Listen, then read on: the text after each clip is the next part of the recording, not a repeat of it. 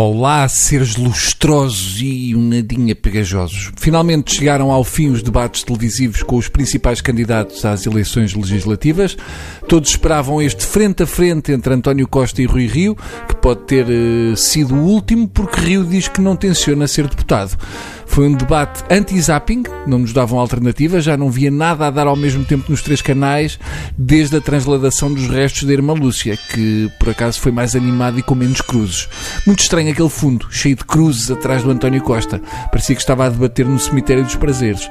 Aquele é o tipo de papel de parede que o presidente Marcelo gostava de ter em casa. Eu benzi-me, mas não foi por causa das cruzes. Eu benzo-me sempre que aparece a Clara de Souza porque só penso em pecado. Aqueles óculos de professora que nos vai dar umas reguadas nas nádegas dão cabo de mim. Dá uma ereção do tamanho do Marcos Mendes. Salientar que Rui Rio já não tem aquele penteado que parece um aileron, que lhe fazia lembrar o do Santana Lopes e dava azar. E cheguei à conclusão que Costa tem uma família tão extensa que até no estúdio tinha uma prima. Confesso que em relação ao debate estou um bocado como o José Alberto Carvalho, não tenho nada de especial para dizer. Foi esquisito. José Alberto Carvalho estava em serviços mínimos. Acho que ele ficou sem fala depois de ter ficado a saber que não ia haver uma nova travessia do Tejo. Ele tinha preparado uma data de perguntas sobre uma suposta nova ponte sobre o Tejo e ficou sem ponte e sem assunto. Ainda pensou em perguntar se não iam fazer uns novos Jerónimos, mas já não arriscou perguntar. Só no final é que reagiu quando a Clara de Souza resolveu dar por terminado o debate e ele ficou um bocado chateado porque queria ser ele a fechar aquilo. Parecia aquelas pessoas que vão fazer um trabalho de grupo e, como não fizeram nada, no final querem ser eles a despedir-se do professor para que ele pense que ele também participou.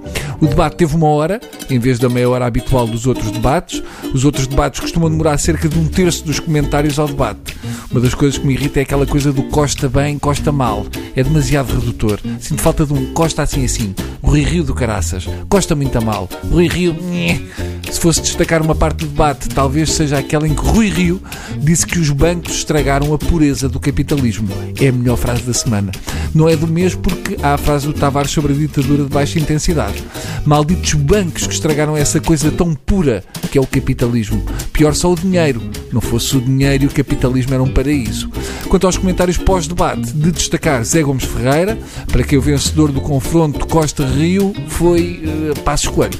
Há paixões que nunca morrem. Vá lá, não ter dito que o grande vencedor foi Salazar, já foi uma sorte. Destacar também Assunção Cristas, a líder do CDS, quando questionada sobre o que achou do debate, disse que não viu. Desta vez não tem a desculpa que estava na praia, porque àquela hora já não dava para isso. Eu acho que a Assunção não viu, porque desde que saíram os resultados das sondagens, ela já não liga às eleições. Tá bom? Pronto, está feito. Agora tenho de ir apanhar a terceira travessia do Tejo e ir para casa. Beijinhos.